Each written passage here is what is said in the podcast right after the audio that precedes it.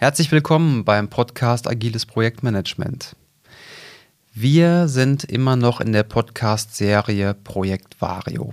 Was ist Projekt Vario? Projekt Vario ist eine Folge von verschiedenen Podcast-Folgen, die startet vom ersten Tag des Projektes und endet, ja, mal schauen, wo die endet, ähm, entweder jetzt heute bei der Entwicklung oder aber später noch, dass ich noch ein, zwei Folgen mache über DevOps und den Betrieb. Werden wir sehen. Heute möchte ich also etwas erzählen, einen Erfahrungsbericht, und zwar die Erfahrungen, die wir gesammelt haben während der Entwicklung vom Projekt Vario. Und dazu habe ich drei Geschichten vorbereitet.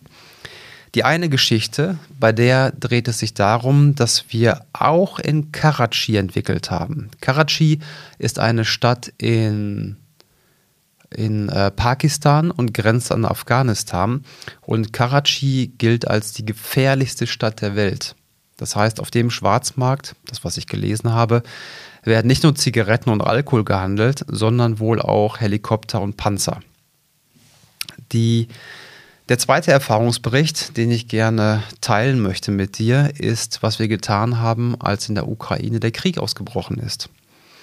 Und der dritte Erfahrungsbericht, da geht es darum, dass wir in eine echt fiese Deadlock-Situation bei der Zertifizierung mit Apple gerutscht sind und welchen Trick ich genutzt habe, um durch eine Eskalation bei Apple da wieder rauszukommen. Gut, dann würde ich sagen, fangen wir an. Fangen wir an mit dem ersten Erfahrungsbericht aus der Entwicklung. Fangen wir an mit Karachi. Ich habe in der letzten oder vorletzten Podcast-Folge gesagt, dass wir mit einem ukrainischen Partner ähm, die Software haben bauen lassen. Das stimmt auch, das war auch der Plan. Ich habe jedoch sechs Wochen davor ein Softwareunternehmen aus Karachi evaluiert, welches auf Apps spezialisiert war und die hatten extrem niedrige Preise. Das heißt, ich wusste zu 95 Prozent, dass wir eh nach vier Wochen oder sechs Wochen sagen, wir machen nicht weiter. Aber ich dachte mir, ist ein guter Zeitpunkt, nochmal das zu überprüfen, wenn es doch klappen sollte. Mann, oh Mann, dann kann man doch viel Geld sparen.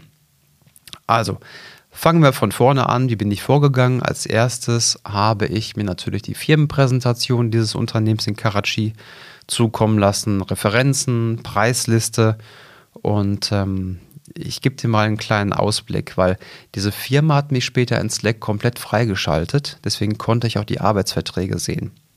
Ich weiß nicht, ob das denen so bewusst war, aber der Arbeitsvertrag für einen Android-Entwickler, darin stand sein Gehalt von, rate mal, wie viel verdient ein Android-Entwickler in Karachi, zumindest bei dieser Firma?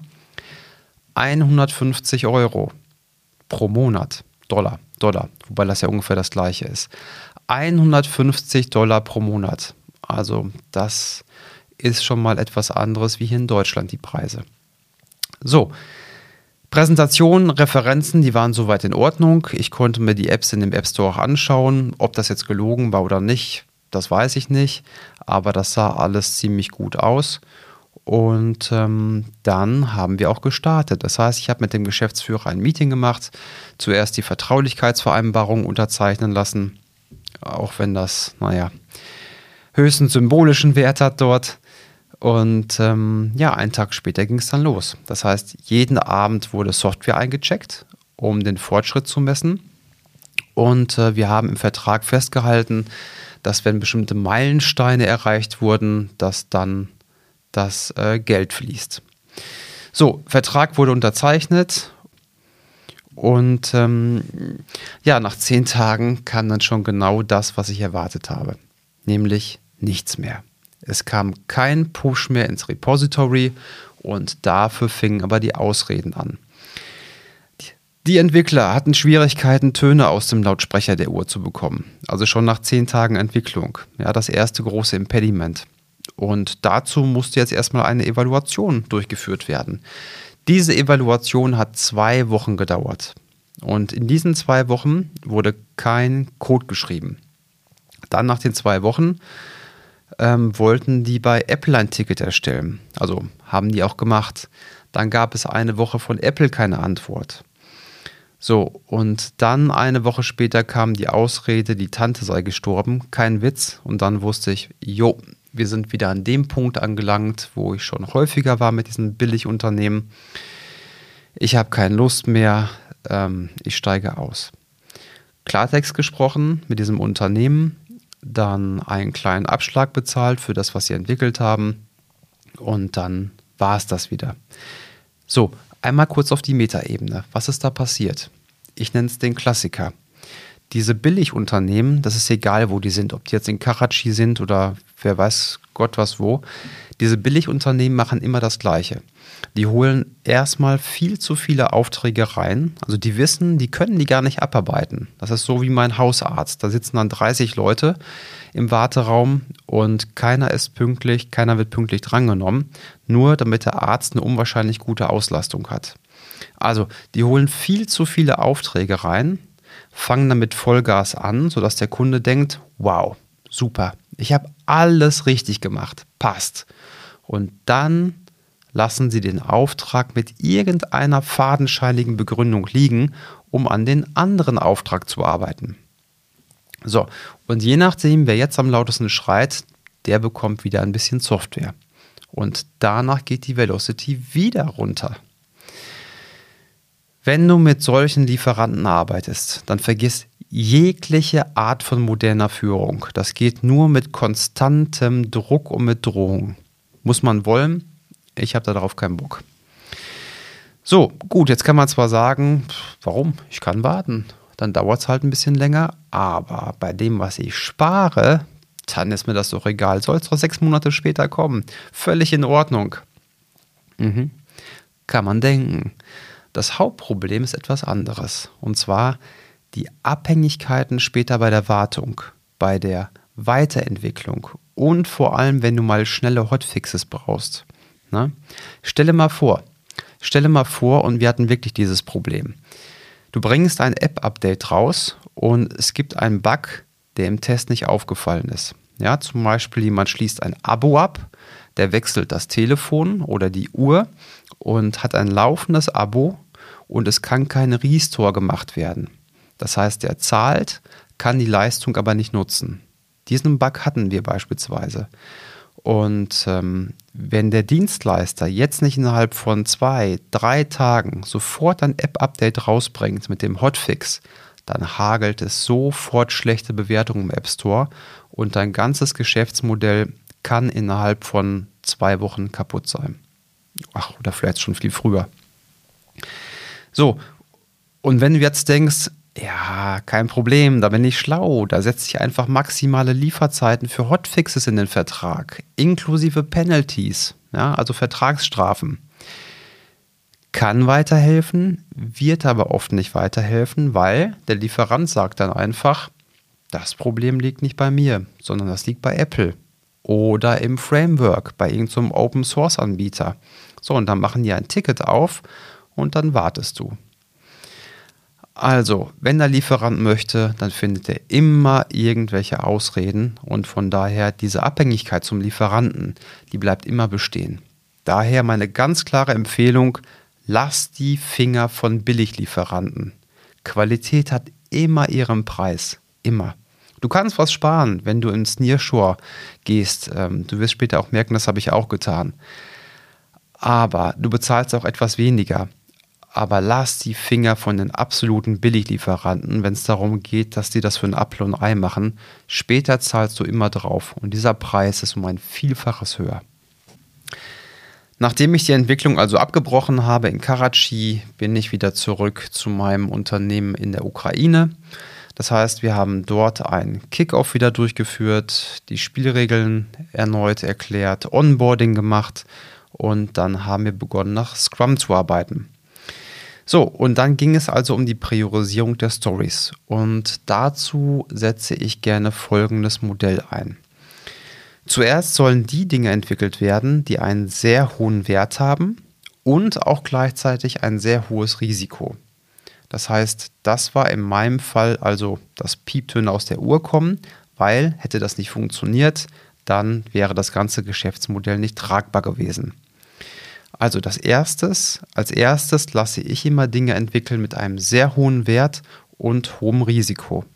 Als zweites lasse ich Dinge entwickeln mit einem hohen Wert und einem niedrigen Risiko. Und als nächstes lasse ich Stories entwickeln mit einem mittleren Wert. Was bleibt jetzt noch übrig? Stories mit wenig Wert. Und die lasse ich jetzt gar nicht entwickeln. Das macht ja keinen Sinn. So, wie ging es dann weiter? Wie ging es dann weiter? Ja, es folgt das klassische Tagesgeschäft, Source Code schreiben, dann täglich einchecken, täglich auf der Uhr testen mit dem richtigen Gerät und nicht nur mit dem Simulator. Fehler entdecken, Fehler beheben und das ganze Spiel wieder von vorne. So, dann, was gab es noch Interessantes? Ah, die Spielregeln. Also natürlich auch dieses Team ähm, dieses Team aus der Ukraine habe ich vorher nicht gehabt, aber den Dienstleister schon mal. Und dieses neue Team hat sich natürlich auch nicht immer an die Spielregeln gehalten. Was wichtig ist, dass man das Team immer wieder daran erinnert, dass es bitte die Spielregeln einhält. Also was haben wir gehabt? Die Stories wurden nicht konsequent in die Spalte fertig zum Testen geschoben. Das heißt, etwas war fertig, dann gab es eine E-Mail oder mal in Teams eine Nachricht oder ein Slack ähm, alles schön und gut, aber unser Prozess hat vorgesehen gehabt, bitte, wenn ein Entwickler fertig ist, dann die Story auch weiter schieben in die Spalte fertig zum Testen. Der zweite Punkt ist, wenn etwas eingecheckt wurde, dass keine eindeutigen Kommentare hinterlegt wurden. Das heißt, man wusste später nicht mehr genau für jedes Mal einchecken, ja, was wurde denn jetzt geändert? Also das ist mir auch wichtig, dass jedes Mal, wenn ein Entwickler etwas eincheckt, dass er auch genau beschreibt, was er geändert hat. Das ist, ich würde sagen, völlig normal, egal wo auf der ganzen Welt. Ähm, Spielregeln, wenn man die aufgestellt hat, immer wieder darauf hinweisen, mit freundlichem Ton und nicht unbedingt vor der ganzen Gruppe, dass diese Spielregeln noch eingehalten werden. So, jetzt wieder zurück zur Entwicklung. Das Problem mit dem Speaker, das, was ich eben erzählt habe, das konnte das Team ziemlich schnell lösen. Also, dass Töne aus der Uhr rauskommen sollten. Und dann, dann kam schon auch der nächste Showstopper. Und zwar das Betriebssystem der Apple Watch, das ist aus Energiespargründen so konzipiert, dass die Apps nur wenige Sekunden ähm, Animation anzeigen können. Also sowas wie eine Stoppuhr beispielsweise. Man klickt auf die Stoppuhr von Apple selbst drauf und nach einigen Sekunden sieht man, dass die Stoppuhr nicht weiterläuft. Und so funktionieren alle Apps von der Apple Watch. Das ist natürlich nicht gut, weil wenn man Gleitschirm fliegt und hat den Kompass auf der Uhr und dieser Kompass friert nach wenigen Sekunden ein, dann ist es natürlich uncool. Und jedes Mal wieder drauf zu tippen mit dem Handschuh, das macht ja auch keinen Spaß. Also das, das ist etwas, was im Vordergrund läuft und im Hintergrund ist es genauso. Das heißt, die Prozesse, die so ungefähr 30 Minuten lang laufen, etwas unter 30 Minuten, die werden dann gekillt. Und äh, das hätte jetzt bedeutet, dass diese Gleitschirm-App maximal 30 Minuten läuft. Und die dann oben in 2000 Meter Höhe mit dicken Handschuhen neu zu starten, da hätte keiner Lust drauf gehabt. Also von daher der zweite Staustopper, hätten wir das nicht gelöst, dann hätten wir sagen müssen, funktioniert nicht. Ja, auch das Problem haben wir lösen können. Wir haben echt zu einem Trick aus der Trickkiste gegriffen. Ähm, da musste man ganz schön Grips reinstecken. Und äh, ich habe mir einfach die Frage gestellt, warum hast du schon so viel entwickeln lassen und hast nicht mehr zu Beginn zwei, drei sogenannte Spike-Sprints durchgeführt, um überhaupt zu prüfen, ob es überhaupt funktioniert. Ja, also hätten wir jetzt hier die Entwicklung abgebrochen, dann hätte ich schon einiges an Geld bezahlt, was man eigentlich nicht hätte bezahlen müssen. Auf der anderen Seite muss ich sagen, das mit den Tönen hätte ich als Bike Sprint machen können, aber mir war das überhaupt nicht bewusst, dass diese Prozesse nach 30 Minuten einfrieren im Hintergrund, beziehungsweise nach wenigen Sekunden im Vordergrund. Also von daher, da hätte ich keinen Spike Sprint für machen können, für das erste allerdings schon. Also von daher war das Ganze doch ein bisschen riskant, was ich getan habe. Das kann man nicht anders sagen. Um hier mehr Risiko rauszunehmen, würde ich es beim nächsten Mal so machen, dass ich Wenn ich genau wüsste, also ich habe ein Geschäftsmodell, welches auf einer App basiert oder was auch immer zertifiziert werden muss, dann würde ich den minimalsten Umfang dieser App bauen und es garantiert nicht das MVP. Das ist noch viel, viel weniger als das MVP, so dass das Ding startet und irgendein mini, mini, mini Wert erzeugt. Und da würde ich diese kritische Funktion einbauen, bei der ich genau wissen möchte, kommt die später durch das Review durch oder kommt die später nicht durchs Review durch. So würde ich vorgehen. Ja, und dann habe ich maximal vielleicht 20 Prozent an Aufwand für die Tonne und stampfe das Projekt ein, wenn es nicht geht, oder ich habe es geschafft. Ja, und von diesen Showstoppern hatten wir drei, vier Stück. Vier Showstopper. Das bedeutet, hätten wir nicht jeden von diesen Showstoppern erledigen können, dann hätte ich gesagt, es macht keinen Sinn, mit diesem Geschäftsmodell an den Markt zu gehen. Das haben wir geschafft, Gott sei Dank. Wir haben es eingereicht, die App in die Zertifizierung. Apple hat sogar beim ersten Mal gesagt, passt und hat die App durchzertifiziert. Und jetzt hätte ich diese auf Knopfdruck live bringen können. Habe ich aber nicht. Es gab zwei Gründe, warum ich nicht live gegangen bin. Der erste Grund war, es hat sich leider herausgestellt, dass die 20 Euro pro Jahr, die ich für das Abo-Modell generieren wollte, dass sie einfach zu hoch gegriffen sind für die Apple Watch App. Und der zweite Grund war, die App-Entwicklung hat sich etwas verzögert und wir sind im Herbst rausgekommen damals. Und es ist so, im Herbst ist äh, in fast ganz Europa kaum noch Thermik und dann ist wirklich die Frage, wer schließt ein Abo-Modell für 20 Euro ab für die Apple Watch im Herbst, bei der man kaum noch Thermik zum Gleitschirmfliegen hat. Also musste ich mich entscheiden, was tue ich? Entweder rausgehen und richtige Kundenerfahrung sammeln, echt verproben und äh, ja, etwas dazulernen oder aber nicht rausgehen, noch etwas dazu bauen dafür warten und dann im Frühjahr halt mit größerem Scope und mit den 20 Euro dann rauszugeben. Und ich habe mich dafür entschieden zu sagen, es ist schon schwierig, wenn ich jetzt mit einem günstigen Betrag rausgehe und erhöhe dann ein halbes Jahr später die Preise. Oh, kein Bock auf einen Shitstorm. Von daher, ich warte lieber noch sechs Monate und erhöhe den Scope, kann die 20 Euro rechtfertigen und im Frühjahr ist auch wieder Thermik. Also gab es einen weiteren Auftrag an die Ukraine. Bitte baut mir eine weitere App und zwar das, was wir schon gebaut haben für die Apple Watch App, das nochmal als iPhone App, sozusagen als Companion und baut in diese iPhone App noch ein digitales Flugbuch ein. Das ist eine ganz coole Geschichte und zwar für Leute oder auch für Flugschüler, ähm, dass man nicht mehr alles auf Papier ausfüllen muss, die ganzen Flüge, die man gemacht hat, sondern dass man das digital hat.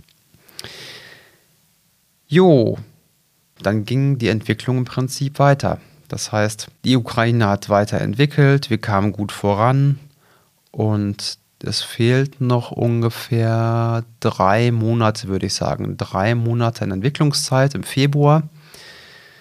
Ja, und dann kam es. Dann kam der, ich habe es nochmal nachgeschlagen, 24. Februar 2022. Und Russland hat sich dafür entschieden, in die Ukraine einzumarschieren. Und ich habe mir nur gedacht, das, das kann doch jetzt nicht wahr sein, oder? Du bist doch mitten in der Entwicklung und jetzt ist Krieg? Wow. Ja, und was dann passiert ist, über Nacht sind alle Entwickler von der Firma geflüchtet. Also es gab, ich weiß nicht, wie man das nennt, auf jeden Fall ähm, hieß es, ab morgen werden die Grenzen dicht gemacht für alle Männer in der Ukraine. Und da dieser neue Tag noch nicht angebrochen war, haben sich alle Entwickler auf die Socken gemacht, Tickets gekauft und sind aus dem Land geflüchtet. Ja, inklusive meinem Chefentwickler. Und ich glaube, ich, ich, glaube, damals die ganze Welt hat den Atem angehalten und sich gefragt, was passiert denn jetzt da? Ja, und ich natürlich auch. Und nach vier, fünf Tagen, ähm, nach vier, fünf Tagen habe ich dann mal nachgefragt in der Ukraine. Ich meine, ich kann das alles nachvollziehen. Das ist eine ganz schlimme Situation. Aber ich muss trotzdem einmal nachfragen, was tun wir denn jetzt? Ähm, da fliegen jetzt Bomben und ja, es war mir schon ein bisschen peinlich zu fragen, was wir jetzt mit Wario, Wario One machen. Dennoch, ich musste ja nachfragen und ich wollte ja auch, dass es weitergeht. Also habe ich meine Ansprechpartnerin angeschrieben und was sie mir geantwortet hat, das werde ich niemals vergessen. Ich habe mir das genauso weggespeichert. Unfassbar. Also ich habe sie gefragt in der Ukraine, was tun wir? Und wenn ich ehrlich bin, dann hätte ich damit gerechnet, dass sie sagt, es tut mir leid, bitte gib uns einen Abschlag und such dir einen anderen Lieferanten. Und ich hätte niemals damit gerechnet, dass sie schreibt, und das habe ich mir so weggespeichert, War is war, work is work. We will continue work as planned. Unfassbar. Unfassbar. Das heißt, die haben weitergemacht. Die Entwickler sind geflüchtet nach Deutschland, Kroatien, Rumänien. Ja, und nach vier, fünf Tagen haben wir uns virtuell dann wieder zusammengetroffen und die Jungs haben weitergemacht. Krass. Das war echt eine krasse Geschichte. Hätte ich niemals gedacht, dass die wirklich weitermachen. So, das war Ukraine. Das hat mich gefreut, dass wir weitermachen konnten. Nicht nochmal das Team wechseln. Stand heute, ähm, aus, aus meiner Sicht kann man heutzutage mit der Ukraine weiter zusammenarbeiten. Also da sehe ich keine Probleme drin. Mit Belarus natürlich nicht. Das ist ja auch verboten von Deutschland aus.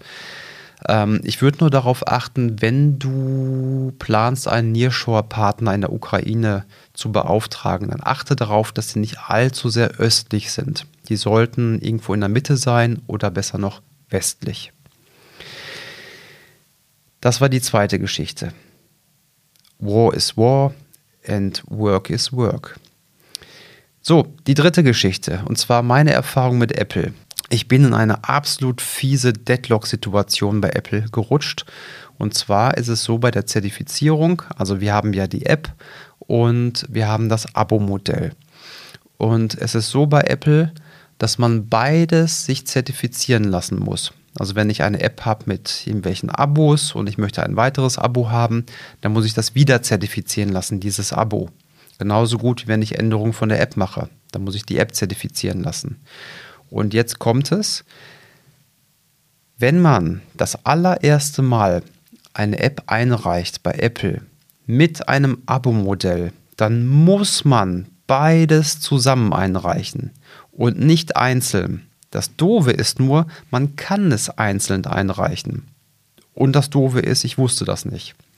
Ich dachte als guter Projektleiter, die App ist damals noch nicht fertig gewesen, die brauchte noch vier, fünf Tage, damit wir die in die Zertifizierung reingeben. Aber die Abo-Produkte waren ja schon da. Dann dachte ich mir, okay, kannst ein bisschen Vorarbeit machen, schickst die schon mal zu Apple zum Zertifizieren. Wenn die fertig sind, dann werden beide zusammengefügt, dann wird die App zertifiziert und gut ist. Ja, das Ende vom Lied war, dass diese Abo-Modelle auch nach fünf Tagen noch nicht zertifiziert waren. Und Apple braucht momentan im Schnitt ein bis maximal zwei Tage. Dann ist da alles durchzertifiziert. Das, das heißt also, diese Abo-Produkte, die dümpelten irgendwo bei Apple rum, wurden nicht zertifiziert. Jetzt kam die App hinterher. Die App wurde dann zertifiziert nach zwei Tagen aber die Abo-Modelle nicht.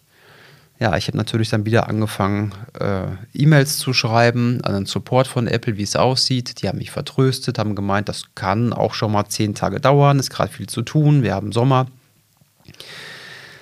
Dann habe ich einige Tage abgewartet, habe den Support angerufen, die haben mich dann auch wieder vertröstet, es kann noch ein paar Tage dauern. Aber irgendwann, nach ungefähr drei Wochen, dachte ich mir, das kann nicht sein. Ich habe dann auch schon zwischenzeitlich recherchiert bei Stack Overflow. Das ist ein Forum für Entwickler. Genauso gut auch im Entwicklerforum bei Apple. Und es gab mehrere. Es gab mehrere, die in diese doofe Deadlock-Situation gekommen sind und die sogar geschrieben haben, ich warte schon seit Monaten darauf.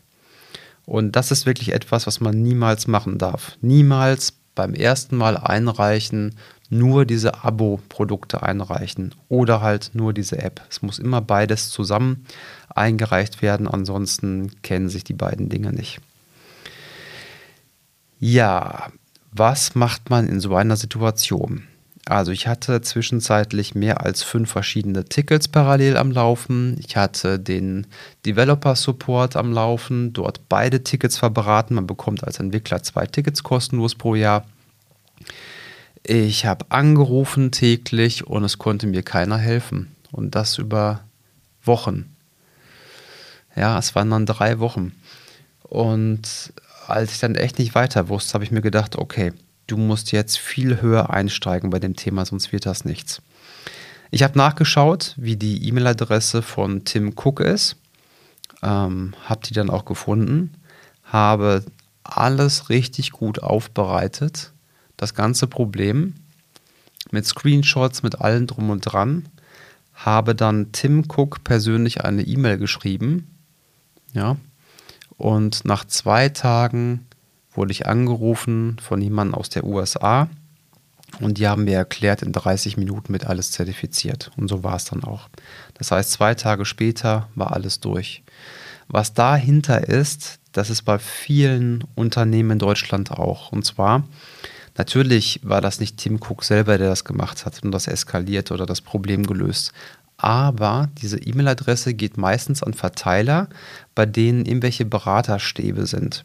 Und die bekommen diese E-Mails und ähm, ich kenne ein, zwei Unternehmen, große in Deutschland, bei denen ist das so, die tracken, wie lange dauert es von Mail-Eingang an den Vorstandsvorsitzenden bis zur Problemlösung.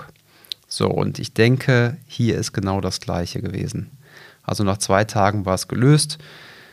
Kann man nicht immer machen, aber wenn man echt mal gar nicht weiterkommt, dann ist das eine gute Art der Eskalation. Direkt den Vorstandsvorsitzenden anschreiben.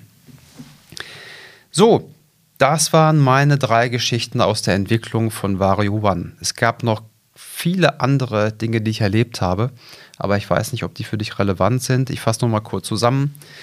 Das erste, nimm keine Billiglieferanten. Billiglieferanten, man fällt auf die Schnauze, Qualität, Qualität hat ihren Preis. Spätestens hinterher, wenn es um Hotfixes geht, wenn es um Wartung geht, nimm keine Billiglieferanten. Zweitens, bei deinen Teams geh davon aus, auch wenn du Spielregeln aufgestellt hast, du musst sie kontrollieren und du musst sie immer wieder daran erinnern am Anfang, dass sie auch die Spielregeln einhalten. Drittens, wenn es zu Showstoppern kommt, es ist normal, dass man Showstopper hat. Umso größer ein Projekt, desto höher die Wahrscheinlichkeit. Nicht aufgeben, dranbleiben, kreative Lösungen suchen. Und überlegen, ob man nicht durch sogenannte Spike-Sprints im Vorfeld schon überlegen kann, Showstopper ähm, zu lösen. Und wenn gar nichts mehr geht, dann klingel ruhig mal ganz, ganz oben an beim Vorstandsvorsitzenden, denn oft haben die Beraterstäbe und die lösen das Problem dann wesentlich schneller. Ja, das war die heutige Folge. Was die nächsten Folgen angeht, ich bin mir noch nicht ganz sicher, ob ich noch mal ein, zwei Folgen mache zum Thema DevOps und Vertrieb. Vertrieb im, im Sinne vom, von äh, SEO schreiben. Ich muss gestehen, ich habe auch wieder Lust, Interviews zu führen und es haben sich doch einige Themen auch aufgestaut. Äh, bei denen ich gerne mit manchen Unternehmen sprechen möchte und mit manchen Experten.